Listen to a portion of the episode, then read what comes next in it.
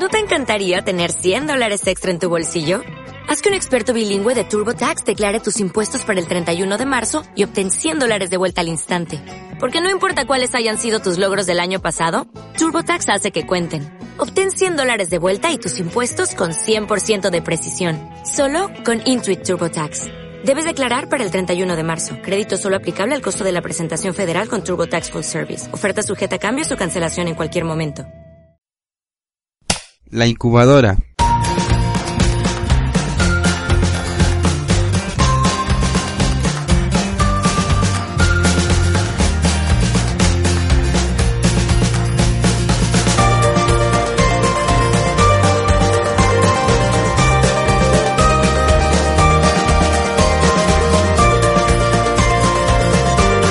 Muy buenas tardes, noches, buenos días y buenas tardes para los que nos escuchan en vivo en la radio de Periodismo Sin Fronteras que dirige nuestro amigo Ricardo eh, Puentes Melo desde Florida. En radio estamos con Gustavo Romero eh, una vez a la semana. ¿Cómo estás Gustavo? ¿Cómo te va? Bien, gracias profesor. Buenas noches la audiencia. Eh, acá dándole la bienvenida a un programa más en la incubadora. Saludos a Ricardo Puentes Melo también. Y bueno, hoy día vamos a tocar el tema, eh, la descapitalización poblacional, ¿no? Es un tema bastante interesante. Y, y bueno, esto ya tiene un escrito ahí, lo he leído bien, está bastante interesante, ¿no? Algo que a veces un tema que sutilmente uno no, uno no se da cuenta, ¿no? Pero eh, cómo nos afecta, ¿no? Que la gente eh, se emigre, ¿no? A otro país. Bueno, eh, bueno, vamos a comentar acá que el Premio Nobel de Economía, Douglas North, él alienta a los empresarios a invertir eh, no solo en sus negocios, sino además en cambios institucionales, legales, ideológicos y políticos, ¿no? Entonces, este, ¿qué nos podría decir, profe, para empezar este tema? El premio Nobel Douglas North es un poco subversivo porque él habla a los empresarios y entiende perfectamente que eh, la misión y objetivo de los empresarios en cuanto en, lo personal digamos es maximizar beneficios. Entonces les habla claro que si tienen un eh, marco legal e institucional adverso, no tienen altos beneficios en relación a lo que podrían tener. Ahora, los altos beneficios de los empresarios en una economía libre reflejan altos beneficios sociales también. Cuando una sociedad tiene altos beneficios, cuando tiene una amplia diversidad de oferta, un- una eh, gama de productos y servicios en el mercado que son buenos, bonitos y baratos. Entonces, el doctor Douglas North les, les eh, alienta, les estimula, les convoca a invertir en cambios institucionales y legales y políticos. ¿Y cómo es eso? Bueno, haciendo lo que es normal, legítimo, lo que no es considerado inmoral en países como Estados Unidos, por ejemplo, donde los empresarios eh, eh, donan fondos tanto a la constitución de partidos políticos, candidaturas, campañas electorales o propagandas ideológicas de parte de institutos como los nuestros, por ejemplo, el, liberalismo clásico y Foro Liberal de América Latina. Eh, eso no tiene nada de malo, ¿verdad, Gustavo? Claro, son empresarios que eh, eh, ven moral apoyar este a través de la subvención a partidos políticos porque eh, este ellos también se ven en, en eh, prosperando en, un sistema eh, bueno y moral y al prosperar ellos este eh, ellos reinvierten muchas veces su capital y se crean nuevas empresas y así se crean nuevos puestos de trabajo y así se puede observar este toda una población conjunta prosperando, ¿no? En una economía, una economía de libre mercado eh, es, no es un juego de suma cero. A diferencia de una economía mercantilista o de capitalismo mercantilista que sí es un juego de suma cero eh, entre los eh, empresarios que compiten y entre los empresarios y el público. Suma cero quiere decir que yo, lo que yo gano, lo pierde otro. No es un juego de ganar-ganar, sino de ganar-perder. En cambio, en la economía de libre mercado es ganar-ganar. Ganan los empresarios siempre y cuando se orienten bien por el lado de las eh, preferencias del público, de los trabajadores, de los ahorristas, etcétera, de, eh, y gana también el público. Es así, Gustavo. Sí, es interesante el tema que ha tocado, ¿no? Sobre eh, el juego de suma cero, ¿no? Que es la redistribución de la riqueza que pretende hacer el socialismo, ¿no? Que por un lado ve a los ricos explotando y haciéndose más ricos y, y también ve a otra, a la otra parte de la gente eh, sin habilidades, incapaces de hacer riqueza, ¿no? Que es lo contrario a la visión que tiene el economista Gary Baker y el sociólogo Thomas Sowell, ¿no? En el análisis de ellos, dice que todos tenemos eh, capacidades, habilidades para poder producir y ellos lo llaman el capital humano, ¿no? El problema eh, que dice Sowell existe es la emigración que hacen las personas más avesadas, ¿no? Que tienen un potencial para crear riqueza, pero terminan yéndose este a otro país, ¿no? Y, estas personas son justamente las que pueden hacer el cambio económico y político del país y quedan fuera. Así es. Fíjese, eh, si alguien nos está escuchando en cualquier país de América Latina, ah, podemos hacer el siguiente ejercicio. ¿Usted tiene algún familiar en, eh, en otro país? o sea, no el país de origen suyo, de, residencia suyo, sino usted tiene algún familiar que ha emigrado a otro país, sea otro país de América Latina, o sea Estados Unidos, o sea Europa, o, o, sea, eh, todas las familias eh, de, eh, latinoamericanas tenemos familiares en otros países que han emigrado. Ahora, los que han emigrado son las personas que en muchos casos, no en todos los casos, los, eh, los que han emigrado son personas que tienen capacidad, tienen capital humano, tienen conocimientos y habilidades, o son universitarios, o son técnicos superiores, o son obreros calificados. O sea, no es fácil encontrar un obrero calificado en Estados Unidos hoy en día y entonces van muchos emigrantes latinoamericanos para allá. Pero el tema de Sowell, en un libro muy bueno que se llama Migraciones, que está en inglés pero se puede conseguir por Amazon, el libro eh, eh, se llama Migraciones, dice que esas personas se restan a su propio país. Es decir, son los que podrían promover cambios económicos, o sea, crecimiento, y cambios políticos, o sea, reformas institucionales y legales. Pero ¿por qué no hay crecimiento económico ni hay reformas institucionales y legales en América Latina? Simplemente porque los que podrían producirlos, es decir, los agentes de cambio, tanto potenciales, tanto económicos como políticos, no están aquí. Están en Florida, están en California, no están en Honduras, en Salvador, en Argentina, están en otro país. Entonces, eh, no pueden producir los cambios ni económicos ni políticos, ni en su país de origen, porque no están presentes, ni tampoco en el, el, país de que los acoge, el país que los hospeda, porque son vistos como extranjeros, son discriminados, muchos no la están pasando bien. Y allí va nuestro llamado de los proyectos de Perú Nuevo y de Lima Nueva para que retornen, porque es que tenemos que hablar también, cuando uno habla de migración en América Latina, hay que hablar de los retornados. Y hay que hablar de dos clases de retornados. Hay que hablar de los retornados porque fracasaron, y hay que hablar de los retornados porque tuvieron éxito en metas de corto plazo que tenían, que eh, se fueron por dos años, por cinco años a lo mejor para hacer un, dinerito y poder regresar y lo cumplieron esa meta, meta de corto plazo, de mediano plazo, y entonces esos son, esos son retornados, más no fracasados, son retornados exitosos. Entonces, de esa experiencia es que estamos hablando en este artículo que se llama descapitalización poblacional, que se refiere a los proyectos que tenemos en Perú de Perú Nuevo y Lima Nueva, eh, Gustavo. Claro, eh, y otro punto es este, claro, ellos emigran y en ese país, eh, si bien no les, eh, de repente en promedio no les va muy bien, que digamos, pero sí les va mejor que en el país de, de origen, ¿no? Donde nacieron.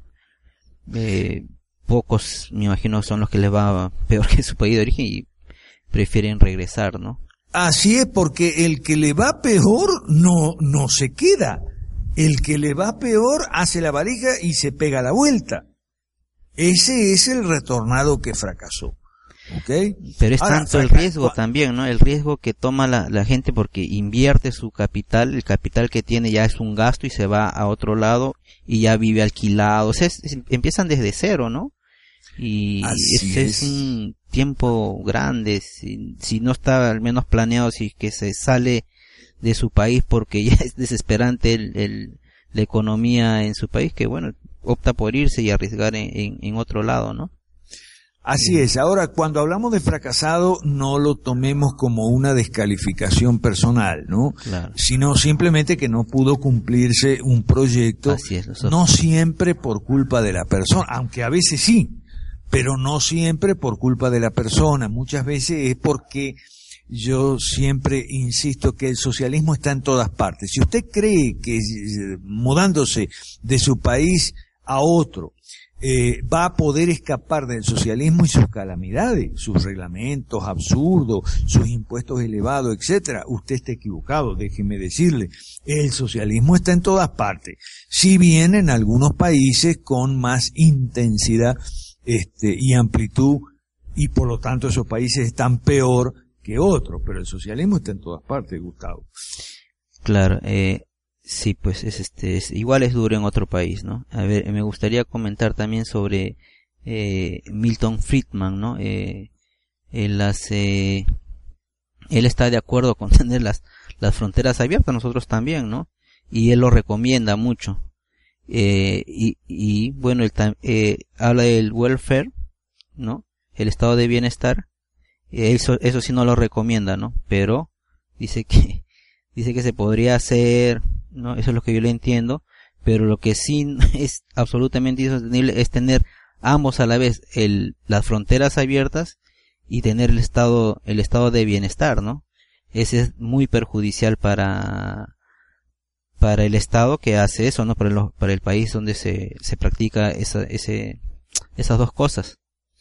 Y sobre todo por los sentimientos de xenofobia.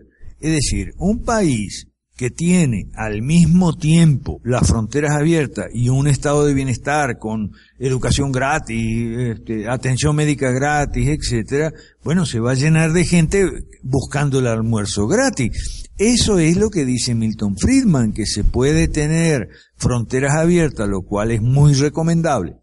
Se puede también tener welfare state, estado de bienestar, lo cual no es recomendable para nada. Pero lo que es total y absolutamente irracional es tener ambas cosas o pretender tener ambas cosas y eso es absolutamente inestable. ¿Ok? Gustavo. Ajá, ajá. Este, yo tenía el, a ver si me, eh, respecto a, lo que critica, a lo que dice insostenible Milton Friedman, ¿no? Ajá. Eh, bueno, el, el, el, Estado, los gobernantes hacen un cálculo más o menos, ¿no? Eh, en cuanto a gastos que van a hacer en invertir, en dar este salud gratis, según ellos, entre comillas, este, todo gratis. Pero si comienza a llegar las, las, los extranjeros, vienen, vienen y un montón de gente buscando eso gratis, este, ya no pueden sostener pues, con el número que han calculado, ¿no? Eso es lo que yo, a mí se me viene a la mente, ¿no? Los, los, la cantidad de dinero que han, el presupuesto que han calculado ya no les alcanzaría para los, para sostener a la masa extranjera que viene buscando ese tipo de beneficios entre comillas que le da el Estado al, al extranjero y al pueblo eh, nacional, ¿no? Así es el pensamiento. Milton Friedman es famoso por su frase de que no hay almuerzo gratis. ¿Okay? O sea, todo lo que el Estado te da gratis se lo quita al contribuyente. Entonces, el estado de bienestar es, es, una, es una paradoja, una contradicción, eh, más que una paradoja, en el sentido de que eh, el gobierno te dice, eh, yo te voy a dar educación gratis y salud gratis. ¿Por qué? Bueno, porque tú no tienes plata para pagar la educación y la salud, entonces yo te voy a dar educación gratis y salud gratis. Porque tú no tienes plata. Ah, pero entonces dame tus impuestos. Eh. Dame tus impuestos. Y claro, la gente podrá decir, bueno, pero eso no es así porque los que pagan impuestos para sostener la educación y la salud gratis y los que la reciben no son iguales. La filosofía del estado de bienestar es que le sacamos a los ricos para darle a los pobres. O sea, eh, con impuestos progresivos, impuestos al lujo, etcétera, dicen ellos, los socialdemócratas, dicen que le sacan plata a los ricos y a través de la educación gratis y la salud gratis, ese dinero le regresa al pueblo en servicio. Lo cual es una mentira total, porque los ricos tienen mil maneras de evadir los impuestos y en todo caso, si no tienen maneras de evadirlo y tienen que pagarlo, lo que hacen es trasladarlo hacia abajo en las cadenas de precio. y lo terminamos pagando todos los consumidores y todos los usuarios de los servicios. Es decir, un empresario que eh, fabrica, embotella refrescos y se quiere comprar un yate, entonces viene el gobierno y dice, no, tú tienes que pagar un impuesto extraordinario al yate. Y entonces le hacen pagar una tonelada de impuestos. ¿Qué hace el empresario, embotellador de refresco? Bueno, está bien compra su yate, paga su impuesto y después le sube un centavito o dos a cada botella de refresco o le pone unas gotas menos de refresco a cada botella y entonces lo terminamos pagando nosotros. Eh, por un lado. Y cuidado si los que lo reciben no son extranjeros. Yo tengo una amiga, Gustavo, yo tengo una amiga venezolana que cuya hija eh, estudió en España y se quedó ah, desde hace muchos años en España a, vivir y le va bien a, su hija, entonces este ella no podía hacerse una operación quirúrgica que tenía que hacerse en Venezuela y se la fue a hacer a España. se la hizo gratis. ¿Y, quién, pagó ahí los bueno, los, españoles, obviamente, entre ellos su propia hija, pero la cuota que pagó su hija claro.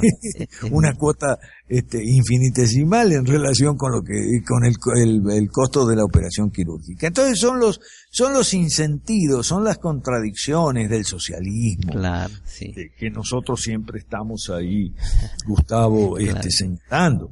Ahora, con Gustavo, con Claudio Sola, con todos los amigos de Cinco Reformas y Liberalismo Clásico, que usted puede buscarlo, no solamente señalamos los insentidos, las contradicciones y las locuras del, del socialismo. Tenemos soluciones, ¿verdad, Gustavo? Claro, eso es lo bueno, que, que damos respuestas a, la, a lo que la gente quizás que no tiene un, un conocimiento de cómo funcionan los sistemas de gobierno y, y economía, eh, nosotros le podemos ampliar eh, el conocimiento, ¿no? Porque, eh, bueno, gracias al Centro de Liberalismo Clásico yo he llegado a estudiar ahí, ¿no? Y he entendido muchas cosas que antes la gente no tiene ni la menor idea de cómo funciona todo y piensa que haciendo tal o cual cosa, eh, opinólogos, ¿no? Que se creen que saben mucho, piensan que la solución es como ellos lo dicen y no es así, ¿no? Eh, porque no quieren cambiar el sistema, ¿no? Pues no tienen, no tenemos a veces la, la, menor idea de cómo funciona todo esto. Bueno, profe, eh, a ver, vamos a ver un poco de números, ¿ya? Ok, por favor. a ver, 28.5 millones de latinoamericanos y caribeños, o sea, casi el 5% de la población vive fuera de sus países de origen, según la CEPAL, ¿no? Y otro dice, eh, las migraciones intrarregionales aumentan en los últimos años y eso que no es fácil emigrar a otro país. Tenemos muchas cifras en el Centro de Liberalismo Clásico.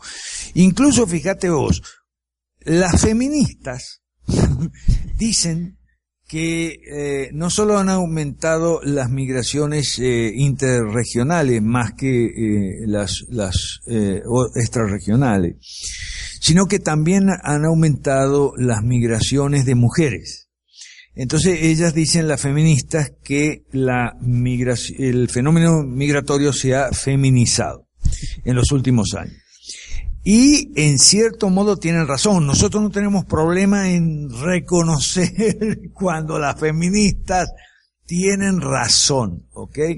La, ellas muestran la cifra y es verdad. Lo que ocurre es que esto es muy natural porque es que lo que pasa es que las cifras también muestran que no hay recuperación en Europa, Estados Unidos, entonces es más fácil emigrar a un país, de un país latinoamericano a otro, en comparación, ¿ok? En comparación con lo que es Estados Unidos, que es un calvario, y Europa. Entonces, en comparación, las migraciones como tal, todas han aumentado. El, el, la, la, población migrante ha aumentado eh, en los últimos años. Y obviamente esto ha representado, ha impulsado mucho a las mujeres a emigrar eh, en tasas, eh, en cantidades, digamos, que antes no, no ocurría. ¿Ok? De hecho, yo tuve oportunidad de viajar, ¿te acuerdas, Gustavo, en febrero, cuando estuvimos en Santiago, Gustavo y yo, organizando el Foro Liberal de América Latina, yo me fui por tierra, de aquí de Bolivia a Santiago. Y, y, claro, y me fui con todos los trabajadores migrantes. Y resulta que la mitad de los trabajadores migrantes, como mínimo, eran mujeres, eran trabajadoras migrantes que iban de Bolivia a, a, a Chile a trabajar como eh, mesoneras, como eh, eh, en hoteles como, como mucamas, eh, cocineras, lavanderas o también costureras, telefonistas, recepcionistas en oficinas, es decir, había una cantidad grande de mujeres trabajando de mujeres migrantes trabajando en otros países. De Venezuela también encontramos, ¿te acuerdas? Encontramos dos venezolanas trabajando en el hotel, trabajando como recepcionista y telefonista, ¿te acuerdas? Sí, sí, y una, una morena que no eh, hablaba castellano y francés, creo, no sé de qué país era. Ah, era haitiana. Haitiana, ¿no? Sí, yo también pensé. Sí, bueno, una cantidad de, de, mujeres bastante, ¿verdad? Sí, es cierto, eran más mujeres que, que hombres. Encontramos dos venezolanos por ahí pero el promedio era mujeres, eran bastante mujeres y, bastantes extranjeros. Y ahí donde fuimos eran bastantes extranjeros que habían. Sí, y había dos venezolanos también que habían puesto una cafetería. Ahora, ¿por qué vamos a todo esto? Por lo siguiente. La clave aquí es esta. Un migrante no puede hacer cambios ni en la economía ni en la política de su país, ni tampoco en su país de residencia. Y esa es una de las explicaciones a la ausencia de cambios en América Latina. Por eso estamos estancados, estamos estancados en lo económico, no hay crecimiento. Es más, algunas predicciones anticipan para este año un decrecimiento del 1%, una contracción en América Latina. Y por supuesto, en el orden político lo que tenemos es el ciclo entre la derecha mala y la izquierda, izquierda y derecha mala, derecha mala, izquierda. No hay cambios por, por, en, en buena medida por causa de la las migraciones. Claro, o sea, se va a estancar más, ¿no? Y eso lo dice el Banco Mundial.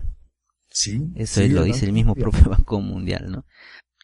Y bueno, este, también es interesante mencionar, ¿no? Como en los 70, según la Organización Internacional para las Migraciones, eh, decía que mucha gente venía acá a América Latina, ¿no? Y eso ya se revirtió entre el 95 y el 2000, donde la tasa neta de migración fue la más alta del mundo, ¿no? Uno de cada mil personas se mudaba. Y también hay otro informe eh, del CICREMI en donde dice que la migración en América Latina y el Caribe es intrarregional. Ahora, eh, lo que tiene que ver con todas las migraciones eh, es el, tema de las remesas, ¿no? El, el Banco Interamericano de Desarrollo informa que en el año 2014 eh, fue más de 65 mil millones de dólares el que se movió solamente en remesas, ¿no? Eso es mucho dinero. Entonces, si usted tiene familias, sobre todo familias ampliadas, ¿no? Me refiero que vive el del tío, la tía, el amigo del tío, viven todos en el mismo lugar. ¿Ok? Y viven de una remesa o eh, el, eh, un ingreso importante de ese hogar es la remesa del familiar que está afuera, bueno, también se acostumbran un poco a vivir así y no hay cambios. O sea, hay estancamiento por todos lados. Y ya un poco para adelantar nuestro próximo programa, me gustaría ah, hablar un poquito de algo que vamos a desarrollar, si Dios quiere, en el programa siguiente, la semana que viene, que es nuestras eh, ofertas en el orden, ofertas políticas en el orden municipal.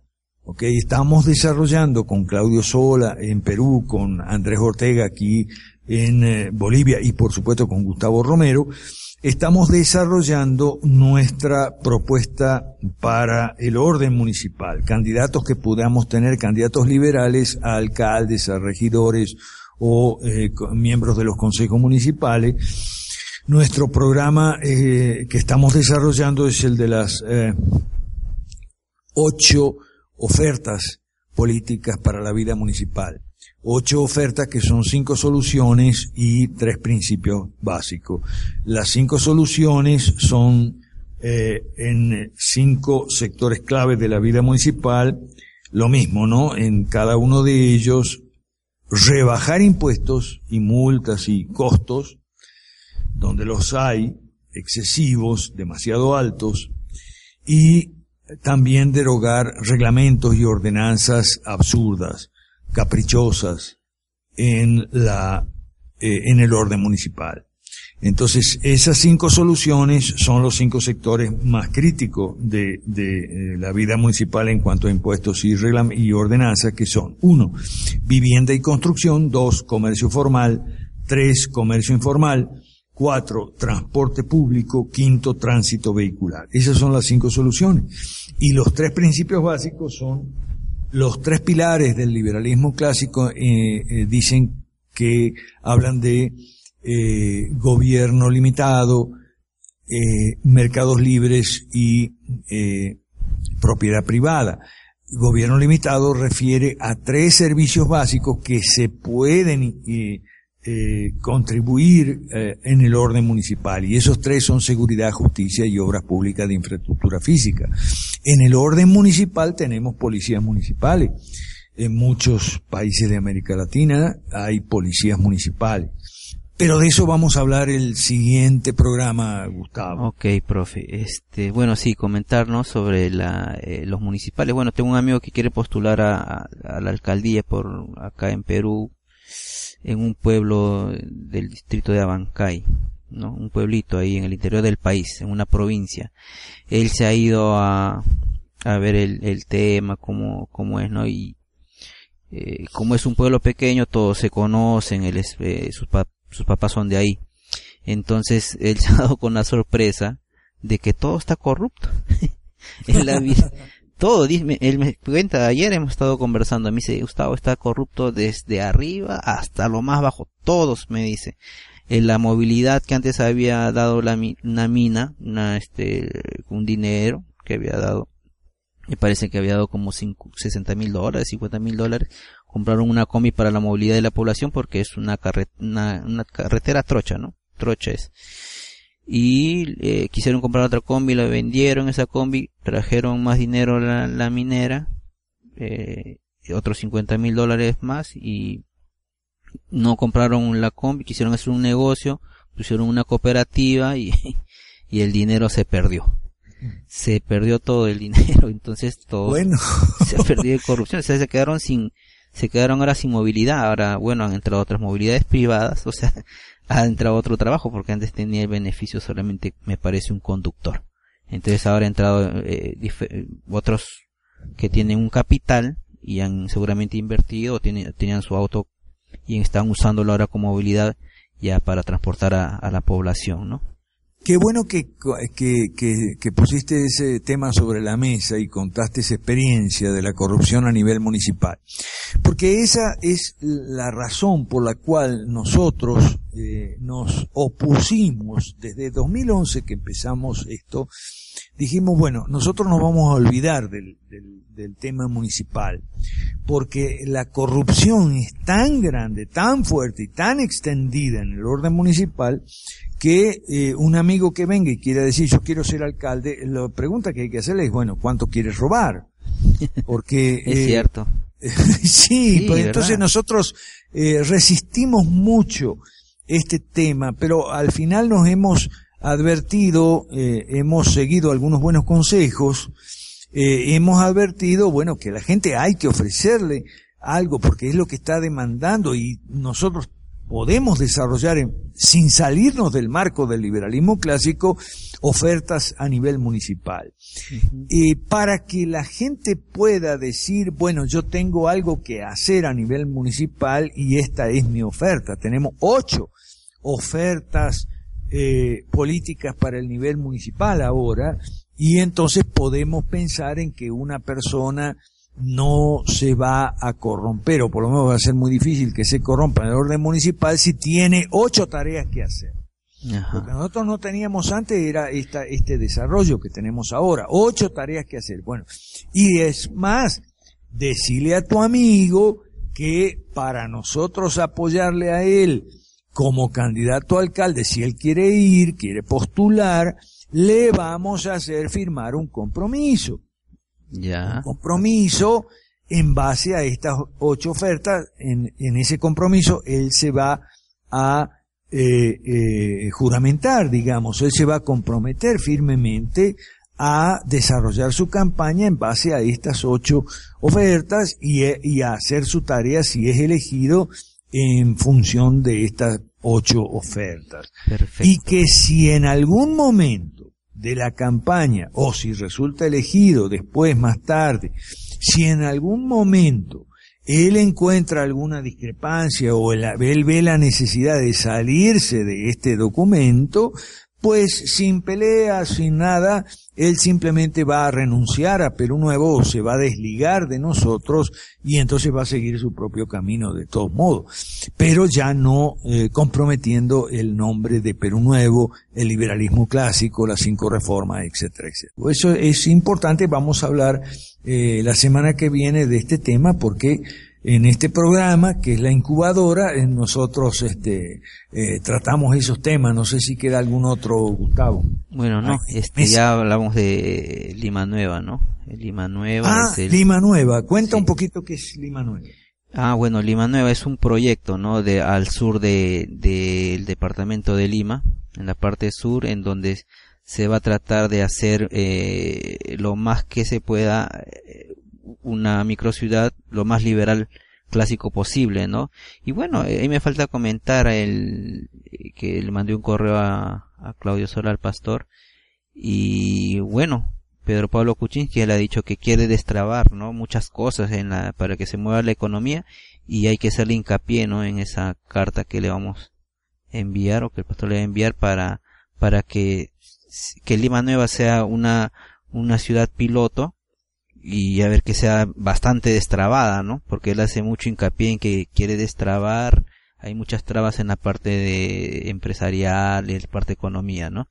Entonces ahí está un buen punto, me parece, para que él pueda destrabar y este sea una ciudad piloto, ¿no? Eso es lo que queremos en Lima Nueva, una microciudad para mil, 130 mil habitantes aproximadamente. 1120 hectáreas para eh, en la primera etapa. ¿Okay? Es un emprendimiento privado. Claudio Sola es un empresario, además de pastor evangélico y político, liberal. ¿okay? Y en cuanto al presidente Kuczynski, no es que él sea liberal clásico, él no es de los nuestros, vamos a ponerlo bien claro. Pero puede ser un amigo cercano, él es neoliberal, que nos, al menos nos, hasta ahora nos abre la puerta y nos escucha.